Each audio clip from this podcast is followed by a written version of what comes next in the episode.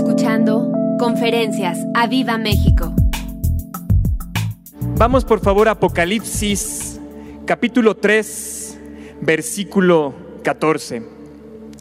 Y es una, es una palabra eh, eh, que en principio es, muy fuerte, en, principio es una palabra que está hablando Jesús a una iglesia, estamos hablando del libro de Apocalipsis, de la revelación que tiene Juan, y, empieza Jesús hablar acerca de, de varias iglesias, y quiero esta noche entrar con el mensaje a la iglesia de la Odisea. Y fíjense así, en el capítulo 3 del versículo, en el, en el versículo 14, capítulo 3, dice así, y escribe al ángel de la iglesia en la Odisea. He aquí el amén, el testigo fiel y verdadero, el principio de la creación del Señor dice esto, yo conozco tus obras, que ni eres frío ni caliente. Ojalá fueses frío o caliente, pero por cuanto eres tibio, no frío ni caliente, te vomitaré de mi boca. Versículo 17. Porque tú dices, yo soy rico y me he enriquecido y de ninguna cosa tengo necesidad. Y no sabes que tú eres un desventurado, miserable, pobre, ciego y desnudo. Versículo 18. Por tanto, yo te aconsejo que de mí compres oro refinado en fuego para que seas rico y vestiduras blancas para vestirte y que no se descubra la vergüenza de tu desnudez y unge tus ojos con colirio para que veas. Versículo 19, yo reprendo y castigo a todos los que amo. Sé pues celoso y arrepiéntete. Qué fuertes palabras de nuestro Señor Jesús precisamente a una iglesia. No le está hablando al pueblo impío, no es una profecía, no son palabras hacia gente que no se ha arrepentido. Le está hablando a una de sus iglesias. Y me puse a investigar un poco acerca de la Odisea. ¿De, quién estamos hablando cuando, cuando estamos estudiando, cuando estamos leyendo de esta, iglesia? Para empezar, esta iglesia de la Odisea era una ciudad, la Odisea, era una iglesia en una región de lo que ahora es Turquía. Eh, en su tiempo la Odisea fue una de las ciudades más prósperas de Asia Menor. Incluso bajo el Imperio Romano era una de las, era una de las ciudades más importantes de la época. La Odisea tenía era un centro financiero. Imaginemos el Hong Kong, el Londres, el Nueva York de ese tiempo. La Odisea ahí se comerciaba no solamente eh, eh, eh, productos, sino también dinero. Había muchísima riqueza ahí. La Odisea era famosa por las hermosas y suaves lanas que producían. E incluso esta ciudad tenía una muy famosa escuela que tenía una especialidad, una, muy famosa escuela de medicina que tenía una especialidad, una especialidad en oftalmología. Hacían ungüentos especiales para curar los ojos. Era tan rica esta ciudad que en una ocasión hubo un temblor que devastó la ciudad entera y la ciudad rechazó la ayuda del emperador romano diciendo, no instamos de tu ayuda, emperador, nosotros vamos a reconstruir y la reconstruyeron en tiempo récord. De ese tamaño era la riqueza de la Odisea. Ahora bien, es una iglesia, una misión que se funda ahí, es una iglesia, la iglesia ya de la Odisea, de esta ciudad, una iglesia cristiana que empieza a crecer, que empieza a tener muchos miembros. Y justamente el Señor Jesús viene y llama la atención a Juan y le dice, mira lo que voy a hablar acerca de la iglesia de la Odisea. Y es lo que precisamente empezamos a leer. Y vamos a empezar, vamos a entrar ya de lleno al estudio de esta noche. En el versículo 14 dice justamente el Señor, porque así se presenta, dice, he aquí el amén, el testigo fiel y verdadero, el principio de la creación del Señor, el amén. El testigo fiel y verdadero, es decir, en la persona en quien todas las promesas del Señor se cumplen. Es el amén. Y se presenta de esta forma a esta iglesia el Señor Jesús e inmediatamente le dice en el versículo 15, yo conozco tus obras. Yo conozco tus obras. La iglesia de la, Odisea era una iglesia, como les decía, era próspera, rica.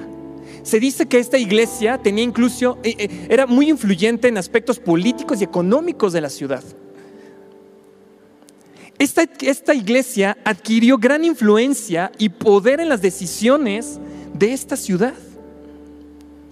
Y aún así el Señor le dice, yo conozco tus obras. E inmediatamente de decirle, yo conozco tus obras, le dice el Señor Jesús a esta iglesia que no son ni fríos ni calientes. Ojalá fuesen fríos o calientes. Pero por cuanto eres tibio y no frío ni caliente, te vomitaré de mi boca. dije, Señor, cuáles eran las obras de esta iglesia? ¿Cuáles eran las obras de esta iglesia para que tú te refirieras así de ellos?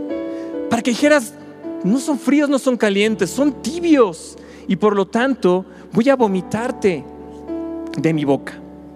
Qué fuerte. Y precisamente el Señor Jesús hablaba precisamente de estas obras muertas, de estas obras que no son obras de la fe, Qué bueno que tomamos doctrinas fundamentales, que nos estuvimos preparando para, esta, eh, para, este, para este momento y poder tener un mayor entendimiento de lo que dice la palabra. Y como recordarán, para aquellos que estuvimos tomando eh, doctrinas fundamentales, precisamente estas obras muertas, que quiero nada más recordarlas ahí para que vean de qué tipo son, en Tito, en el libro de Tito, capítulo 3, versículo 4 y 5, fíjense lo que dice. Vamos a leer desde el 3 capítulo 3, desde el eh, versículo 3. Dice, porque nosotros también éramos en otro tiempo insensatos, rebeldes, extraviados, esclavos de concupiscencias y deleites diversos, viviendo en malicia y envidia, aborrecibles y aborreciéndonos unos a otros. Versículo 4. Pero cuando se manifestó la bondad del Señor nuestro Salvador y su amor para con los hombres, nos salvó. Escuchen, no por obras de justicia que nosotros hubiéramos hecho, sino por su misericordia, por el lavamiento de la regeneración y por la renovación en el Espíritu Santo, en el cual derramó nosotros abundantemente por Jesucristo nuestro Salvador. No fueron las obras de justicia que pudimos haber hecho cada uno de nosotros, por lo cual recibimos la salvación de Cristo. Es por su inmensa misericordia y por el lavamiento que nos ha hecho para regenerarnos y renovarnos en el Espíritu Santo, pero fue a través de Jesús. Y Jesús precisamente le está diciendo a esta iglesia de la, Odisea, le dice, hey, conozco tus obras, que tus obras son de justicia y seguramente una iglesia que estaba creciendo en número, eh, si tenía gran influencia política, tenía influencia en las decisiones económicas de la ciudad, era gente próspera, era gente eh, que, estaba muy bien, ¿no? Vivía en una excelente ciudad. Hasta el emperador romano iba y mandaba ahí a, cambiar oro para llevárselo a Roma. Imagínense el nivel económico que tenía esa iglesia. Aún así Jesús le dice, hey, pero yo conozco tus obras. Has tratado de hacer obras de justicia. Has tratado de ser, has estado haciendo obras bajo tus propias fuerzas, bajo tus propias capacidades. Y sabes qué, iglesia de la Odisea, son obras muertas. Podemos nosotros creer que estamos haciendo obras para el Señor, asistir a la iglesia, conectarnos, conectarnos a la oración y estar haciendo este tipo de obras. Y aún así el Señor dice, hey, esas obras son obras de justicia. Recuerda que es por medio de la misericordia que he tenido en ti, es por medio de la fe y del arrepentimiento constante que puedes avivar tus obras.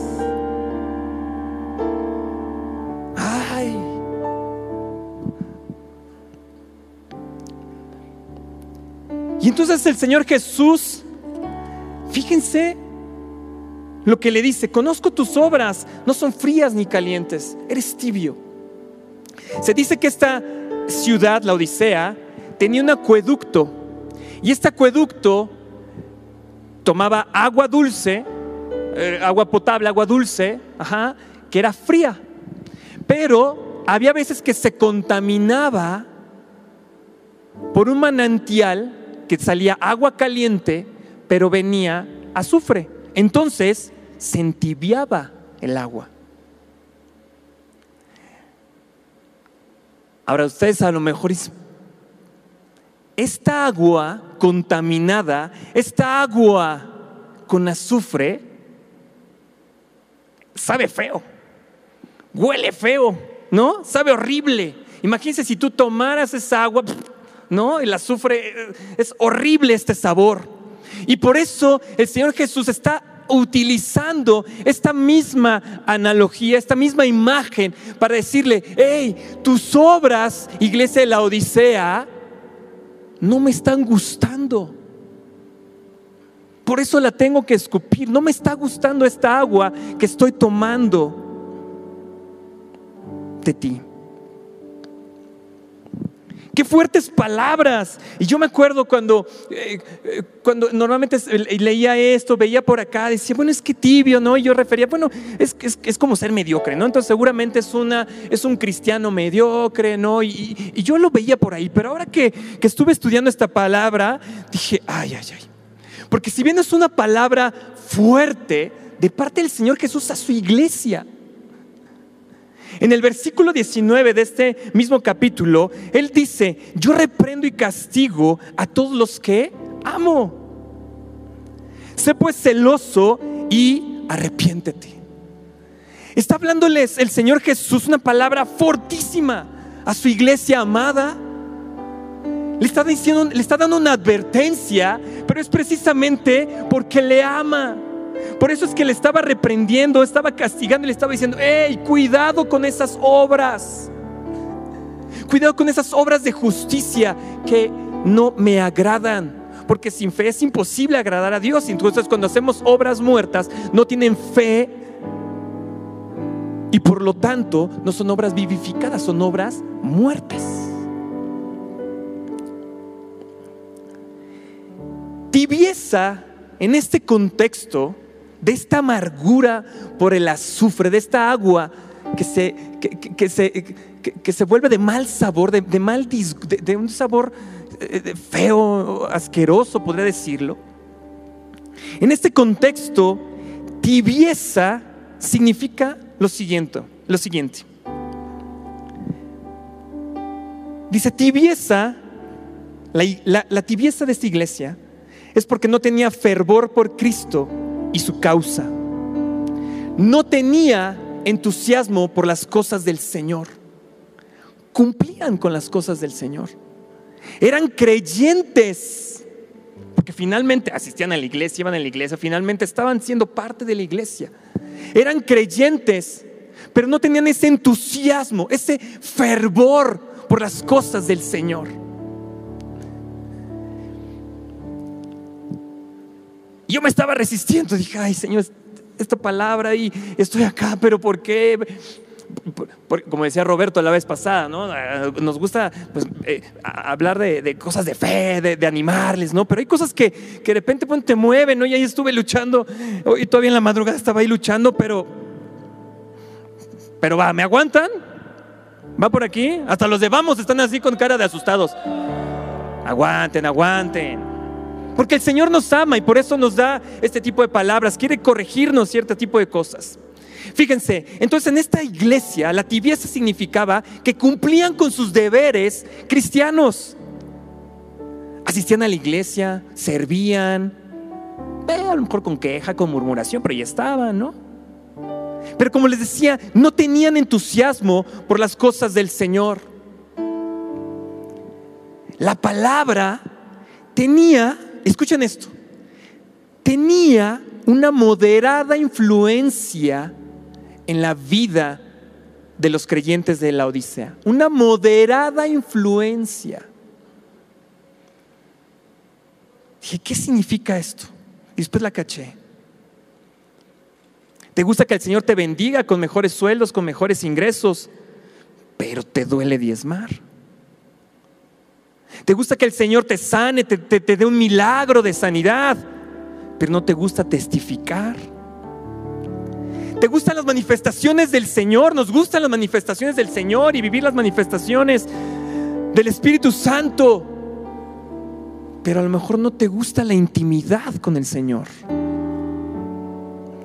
La tibieza espiritual, escuchemos esto, significa que te falta fervor, pasión, entusiasmo para hacer algo, para honrar a Cristo y su causa. Dice el Señor, por cuanto no eres frío ni avivado, sino tibio. No eres frío ni avivado.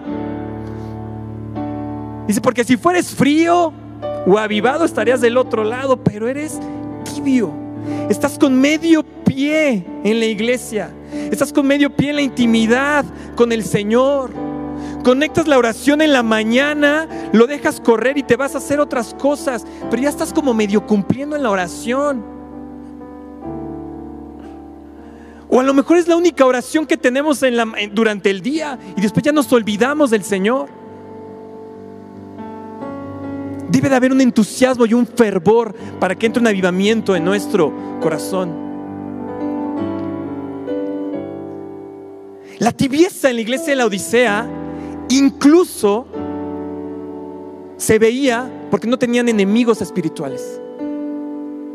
No tenían enemigos espirituales. No, no, no hay que ser guerra espiritual, tranquilos, and love con todos, todos somos hermanos. Hay que llevarla tranquila con los demás. No había ese fervor por, por llevar la oración, por llevar la guerra espiritual para poder ser parte de la victoria del Señor.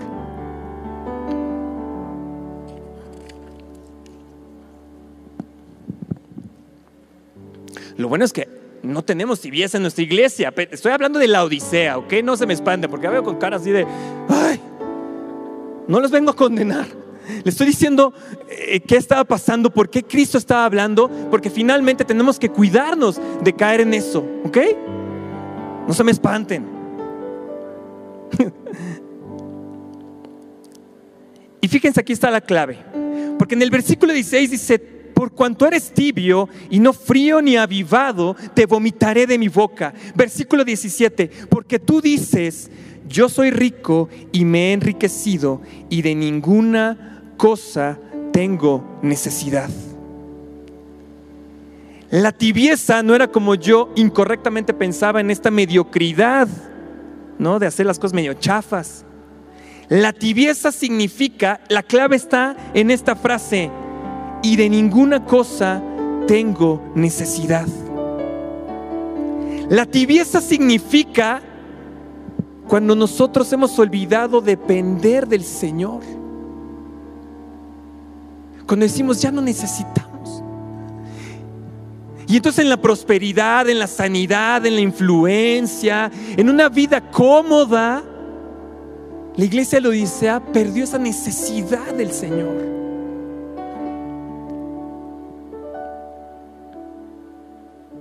La clave está en esa, en saber cuál es el nivel de necesidad que tenemos del Espíritu Santo. Y sigue el Señor Jesús diciendo, y no sabes que tú eres un desventurado, miserable, pobre, ciego y desnudo.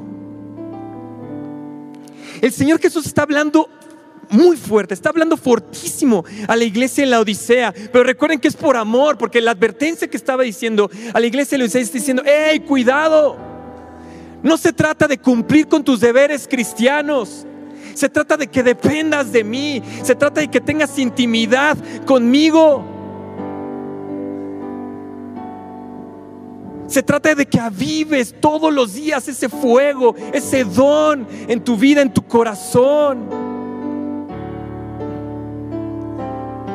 Y no que digas, y de ninguna cosa tengo necesidad.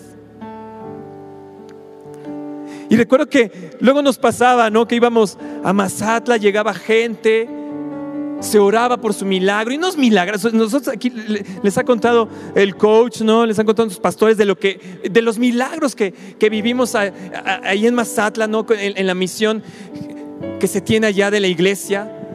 Y una de las cosas que yo recuerdo que siempre les decía el coach es, vas a recibir tu milagro. Y unos milagrazos, ¿no? Decía, no, no, no he trabajado en tanto tiempo, no, tengo esto, tal enfermedad, ¿no? Se oraba por ellos y a la siguiente semana no, me trabajo así, como lo quería, sané de esto, regresó mi marido, regresó mi esposa, mis, son unos milagrazos que nosotros decíamos, wow. Y siempre el coach les decía, pero no te olvides de quién te hizo, de quién hizo el milagro. Porque ¿sabes qué pasaba con algunos de ellos? Ya no regresaban a la iglesia. Ya no regresaban a la misión recibían su milagro. ¿Y qué, ¿Y qué decían? De ninguna cosa tengo necesidad. Y es cierto, ya no tenía necesidad. Ya no tenía necesidad de su trabajo, ya no tenía necesidad de su sanidad, ya no tenía necesidad de su esposo, de su esposa que regresara. ¿Qué pasaba? Se entibiaron. ¿Qué pasó? Ya no tenía ninguna necesidad. Se conformaron con el milagro cuando debían de ir tras el Señor Jesús que les hizo el milagro.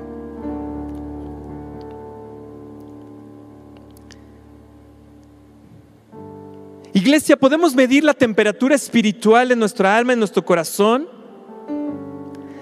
Sabiendo, siendo sinceros, si realmente tenemos una necesidad todos los días para correr a los pies de Jesús. El termómetro frío, tibio, avivado, caliente, fervor, entusiasmado, lo puedes ver cuando tú te sinceras y dices, ¿realmente tengo una necesidad del Señor en mi vida?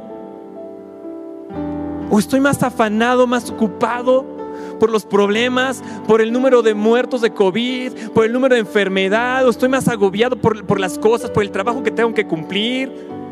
¿O cuál es mi verdadera necesidad? La temperatura espiritual de cada uno de nosotros podemos medirla cuando nos sinceramos y decimos, ¿realmente tengo una dependencia del Señor? ¿Realmente dependo para todo del Señor?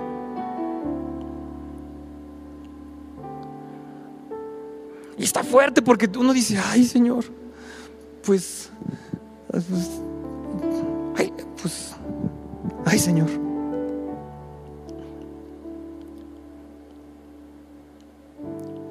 ¿Le sigo ya no le sigo? Porque no los veo muy, muy, muy animados. se va a poner bueno, se va a poner bueno, ¿ok? Esa es la introducción nada más. Fíjense. Cuando tú estás midiendo entonces tu temperatura espiritual y cuando dices, estoy frío, estoy tibio, o estoy avivado. ¿Cómo sé? Por esa dependencia del Señor. Fíjense lo que dijo el Señor Jesús en el versículo 20 de este mismo capítulo de Apocalipsis, del capítulo 3. Dice, he aquí, yo estoy a la puerta y llamo, y si alguno oye mi voz y abre la puerta, entraré a él y cenaré con él y él conmigo después de toda la advertencia, después de todas estas palabras tan fuertes que le está diciendo a la iglesia de la Odisea, viene el Señor Jesús y dice, hey, estoy tocando la puerta, todos los días estoy tocando tu puerta, estoy esperando que tú abras la puerta para que entres y tengamos comunión. Estoy tocando la puerta. ¿Y sabes cómo podemos ver nuestra temperatura espiritual? Mirando nuestra vida de oración. Mirando nuestra vida de oración. No hay de otra iglesia.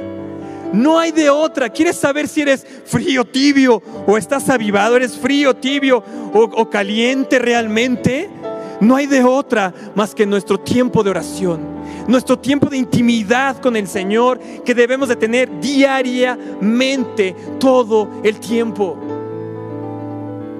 El Señor conoce nuestras obras, esa obra también la conoce. La oración es una obra también. Es saber que nos está tocando la puerta y que nosotros tenemos que abrirla abrirla, abrir la palabra del Señor y recibir y estar con Él. Porque Él dice, entraré a Él y cenaré con Él y Él conmigo. Las palabras fuertes de la Odisea no son unas palabras eh, nada más de, advertencia o de condenación. Al final de cuentas lo que está diciendo el Señor Jesús, hey, corrige, mira tus obras, mira, evalúate y realmente sé sincero contigo mismo y di en qué nivel de temperatura estás.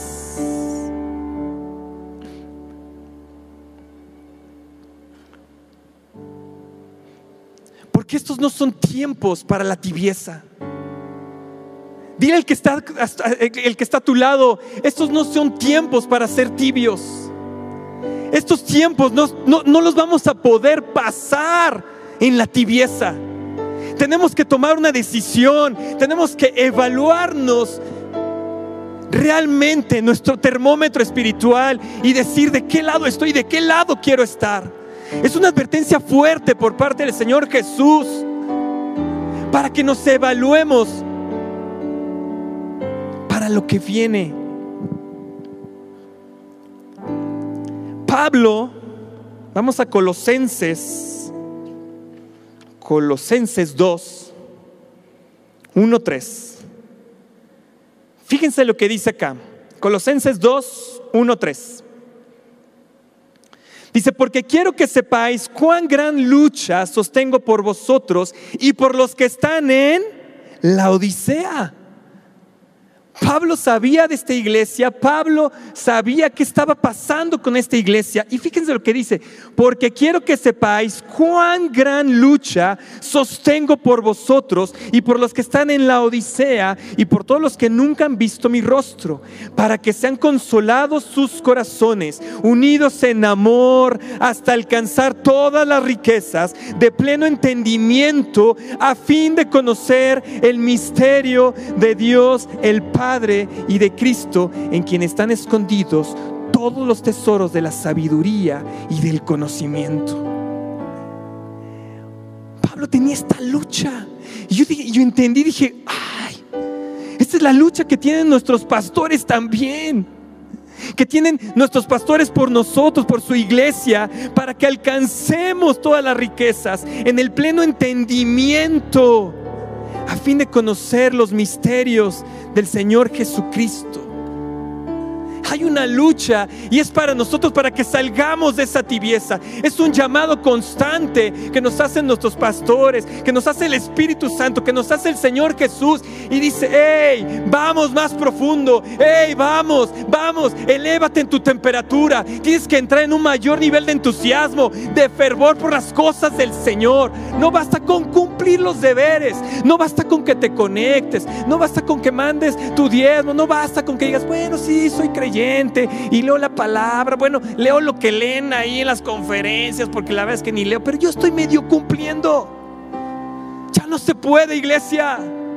Ya no se puede. Estos son los principios de dolores y tenemos que estar firmes, pero estar firmes y constantemente calientes, constantemente avivados en nuestra vida espiritual, en nuestro termómetro. Así que cuando llegues a las, a las plazas comerciales y te digan tu temperatura, que vean, diga, no por la temperatura del, del, coronavirus, sino por la temperatura espiritual, por lo que estás irradiando, por lo, por lo que tú ya recibiste en la intimidad con Cristo. Ya no son tiempos de tibieza, ya no más. Ya no más, no porque tengas 14, 24 años, porque eres jovencito y dices, bueno, todavía tengo cosas por delante. No, no, no. O porque es bueno, yo ya, ya tengo cierta edad, yo ya estoy jubilado y bueno, ya, me la voy a pasar relax, me la voy a pasar. Porque ¿sabes qué es lo que pasó con la iglesia de la Odisea? Tuvo autocomplacencia. Y entonces decía, pues ya no necesito más. Ya no necesito más del Señor Jesús porque realmente no estoy haciendo cosas de fe. Ya no necesito del Señor Jesús porque me la estoy pasando bien chévere. Todavía no necesito de cosas grandes de parte del Señor Jesús, porque bueno, estoy creciendo. No, mi adolescencia, tú sabes, ser adolescente, ay. Qué batalla tenía Pablo por, por la iglesia de la Odisea. Él sabía y estaba orando por ellos y les decía, hey, despierta iglesia, despierta, pasa a otro nivel, vengan, vengan, no, no, no, no, no te conformes con el nivel en el que he estado, vamos más allá, vamos más allá. En el capítulo 3, en el versículo 18, fíjense lo que dice el Señor Jesús, por tanto, por tanto, por tanto, es decir, escucha, ve, dice, yo te aconsejo. Y ahora que está tan de moda la consejería y el coaching, todo este tipo de cosas, eh, aprendamos, fíjense qué consejo dio el Señor Jesús. Aquellos que les dijo, eres un desventurado, miserable, pobre, ciego y desnudo. Dice, te aconsejo que de mí compres oro refinado en fuego para que seas rico. Vestiduras blancas para vestirte y que no se descubra la vergüenza de tu desnudez y unge tus ojos con colirio para que veas. Qué interesante, porque el Señor Jesús vino a darle a la iglesia de la Odisea este consejo en lo que ellos ellos no necesitaban de nadie, no necesitaban de nada, porque ellos eran ricos y aún así el Señor Jesús, eres pobre. Lo que necesitas es comprar oro oro, pero oro refinado en fuego, porque recuerden que las obras van a pasar por fuego. ¿Y cuáles van a quedar? Las obras de fe. Tenemos que comprar oro del Señor Jesús, de estas obras refinadas en su fuego, para que realmente seamos ricos en el cielo. No aquí donde es pasajero, sino en el cielo. Tenemos que hacer esa compra a través del Señor Jesús y vestiduras blancas para vestirte. Ellos decían, somos famosos por nuestras lanas. Entonces imagínense cómo utilizaban en la antigüedad esos abrigos de lanas así, ¿no? Impresionantes. Y aún así el Señor Jesús le dice, te aconsejo que, trae, que te pongas vestiduras blancas para vestirte, porque sabes que tienes una desnudez espiritual. Necesitas estas ropas blancas cubiertas de la santidad que solamente el Espíritu Santo nos puede dar. Y remata diciéndole, unge, unge tus ojos Sabemos que tienes médicos, oftalmólogos súper importantes ahí, pero sabes que necesitas, iglesia, ungirte, ungirte con colirio para que puedas ver para que puedas entender los tiempos que estás viviendo, para que puedas entender tu temperatura espiritual y decir, no, no, no, yo quiero elevar mi temperatura espiritual. He vivido con mejor con una temperatura espiritual, pero estos tiempos, mi familia, mi iglesia, mi país, demandan que eleve mi temperatura espiritual. Wow.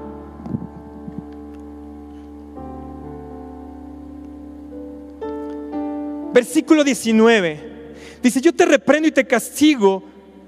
Reprendo y te castigo porque te amo, dice el Señor Jesús. Dice, sé pues celoso y arrepiéntete. Sé celoso y arrepiéntete. Para vivificar nuestras obras necesitamos fe y arrepentimiento. Podemos conocer el nivel de nuestra temperatura espiritual sabiendo cuánto necesitamos el arrepentimiento. Cuánto mal hacemos, cuántos errores cometemos y aún así el Señor Jesús nos perdona. ¿De dónde nos sacó? Y poder recordar del lodo cenagoso, de ese pozo de lodo cenagoso de donde nos sacó el Señor Jesús para vestirnos, para darnos oro, para darnos esas vestiduras blancas, para ungirnos. Puedes saber si tú constantemente recuerdas de dónde te sacó pero más importante, ¿a dónde te quiere llevar? El Señor Jesús habló tan fuerte a la iglesia de la Odisea. Le dijo una advertencia tan fuerte porque al final de cuentas nos ama. Somos su iglesia. Y Él dice, hey, te quiero corregir, hey, ponte en el camino porque conozco tus obras. Y quiero que tus obras sean obras de fe, que sean obras que pasen a la eternidad. Qué tremendo por parte del Señor. Este mismo versículo, el 3.19, en la NTV dice así, por lo tanto, sé diligente y arrepiéntete de tu indiferencia. Arrepiéntete de tu indiferencia.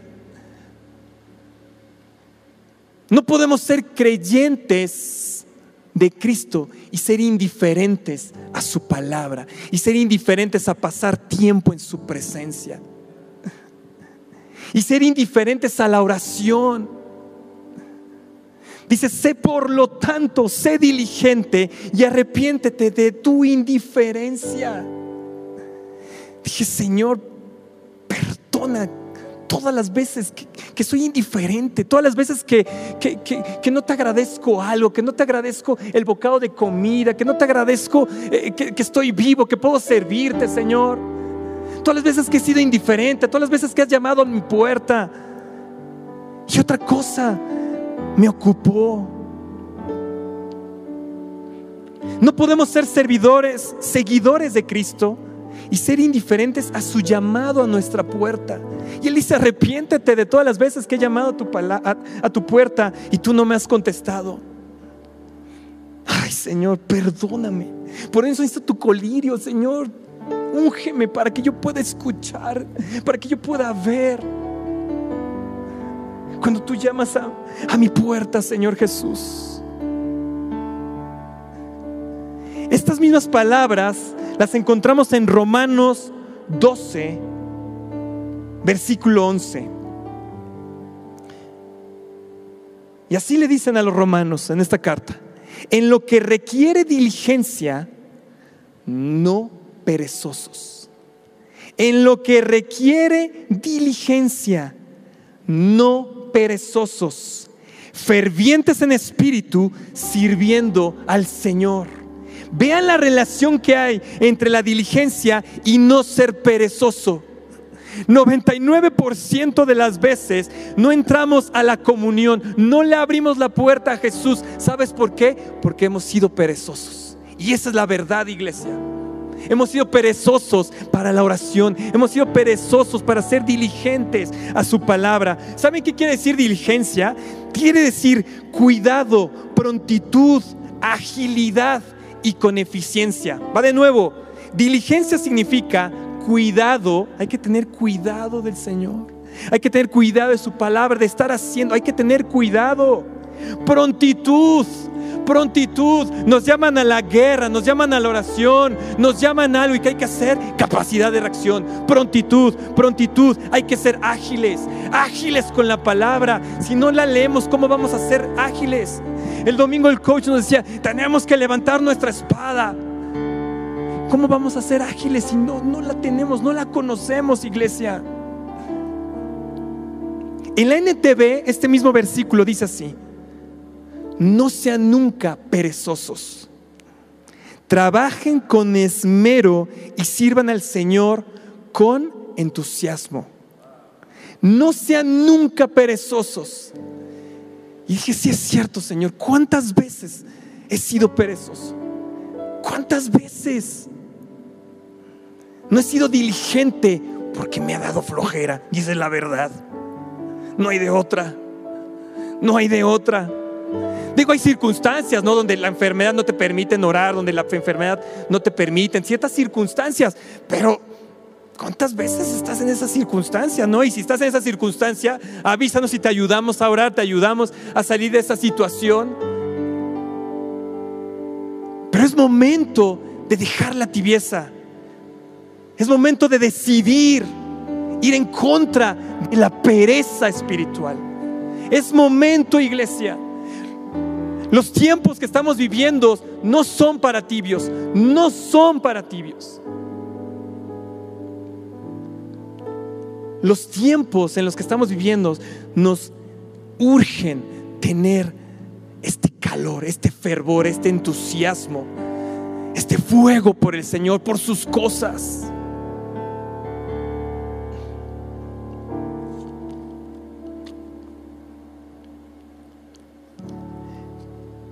El pecado de la Odisea fue desobedecer, fue ser, al final de cuentas, poco diligente perezosa para ciertas cosas y perdió el fervor por el Espíritu Santo.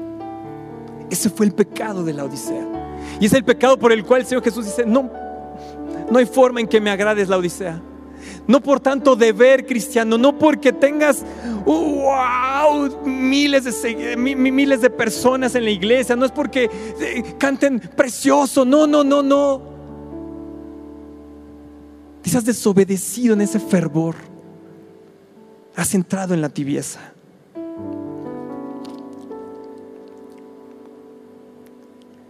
La diligencia, como les decía, también incluye la parte de la eficiencia. Les decía, es cuidado, prontitud, agilidad y hacer las cosas con eficiencia.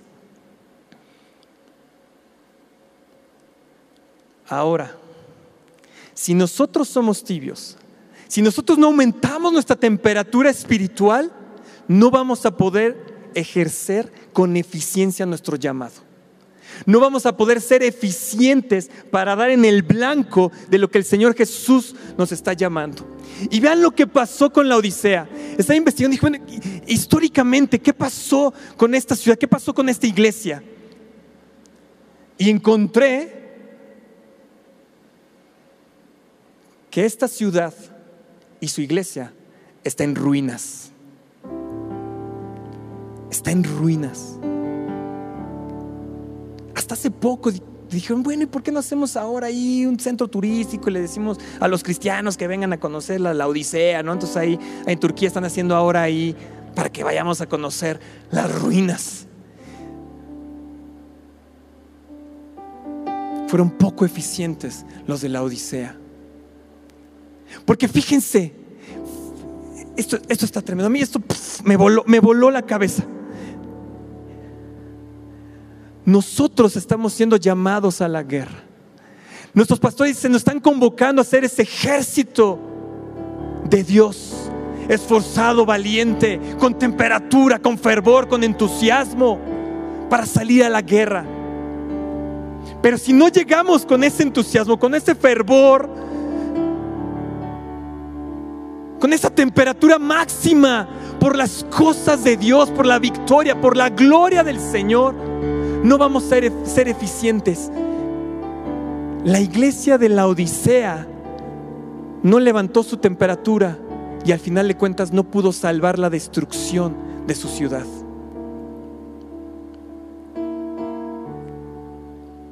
Pero cuando el Señor encuentra una iglesia, una iglesia como la de nosotros, que está metido en la palabra, que está metido en su presencia, y todo el mundo estamos aumentando nuestro nivel de temperatura espiritual, y le decimos no a la tibieza, no a la flojera espiritual, y nos metemos realmente, elevamos, y ¿sabes qué va a pasar? Que el Señor va a tener que salvar nuestra ciudad y nuestra nación. Nuestro llamado no es pequeño, iglesia. Nuestros comandantes nos están diciendo, hey, vamos a la guerra, pero necesitan una iglesia avivada, una iglesia que se ha levantado con energía del Espíritu Santo, con fervor, con, con calor, con fuego. Necesitan eso. Necesitamos. Y entonces el Señor va a responder y va a salvar nuestra ciudad. Me dolió cuando vi que la Odisea estaba en ruinas. Hoy nadie quiere vivir ahí. Fue tal la tibieza de la iglesia. Se quedaron en ese nivel que no pudieron detener la destrucción. Fue una serie de temblores lo que destruyó la ciudad de la Odisea. En otro tiempo pudieron reconstruir la ciudad, después ya no se quedó en ruinas y hasta hoy está en ruinas esa ciudad. Y dije, Señor, no lo permitas. Señor, eleva, eleva nuestra temperatura, la Señor, avívame a mí, a mí, Señor, a mí primeramente. Quiero ser diligente con tu palabra, avívame, Señor. No quiero estar frío tibio, medio más caliente, frío tibio, medio más caliente. No, Señor. Quiero estar, quiero estar en la temperatura máxima. Quiero estar, Señor, en, esa, en ese fuego delante de ti, Señor. Escuchando cuando tocas a la puerta, Señor, y abrirte y tener comunión, Señor, y estar ahí y que tú eleves mi temperatura y que tú eleves mi temperatura para poder elevar la temperatura de otros. Es tiempo de elevar nuestra temperatura espiritual. Y es un asunto de disciplina porque hay que ir en contra de la flojera, hay que ir en contra de la apatía, hay que estar examinándonos constantemente a la luz de Cristo. El problema de la Odisea es que ya nos examinaban a la luz de la palabra. Y decían, eh, hemos logrado tal, uh, hemos prosperado tal cosas, no, me las pasamos tan bien que nos hemos olvidado de aquel que nos prosperó, de aquel que nos está manteniendo con seguridad, de aquel que nos ha hecho una ciudad importante, influyente. Los seguidores tibios son esos creyentes que no caminan de acuerdo al Espíritu Santo. ¡Qué tremendo! Puedes ser creyente y no caminar en la dirección del Espíritu Santo. Gracias al Señor por nuestros pastores y porque nos ubican y nos enfocan y nos llevan. Y, nos dice por aquí, por aquí, pero hay un momento de que es nuestra decisión, es nuestra decisión diaria de abrir y elevar la temperatura constantemente, constantemente elevar la temperatura de nuestro corazón.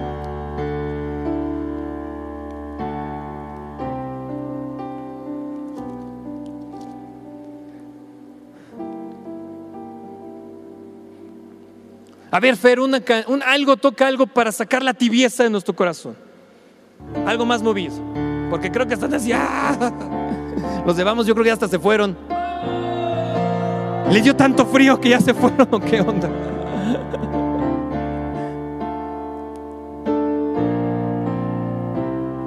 Ese fue el mensaje del Señor Jesús a la Odisea.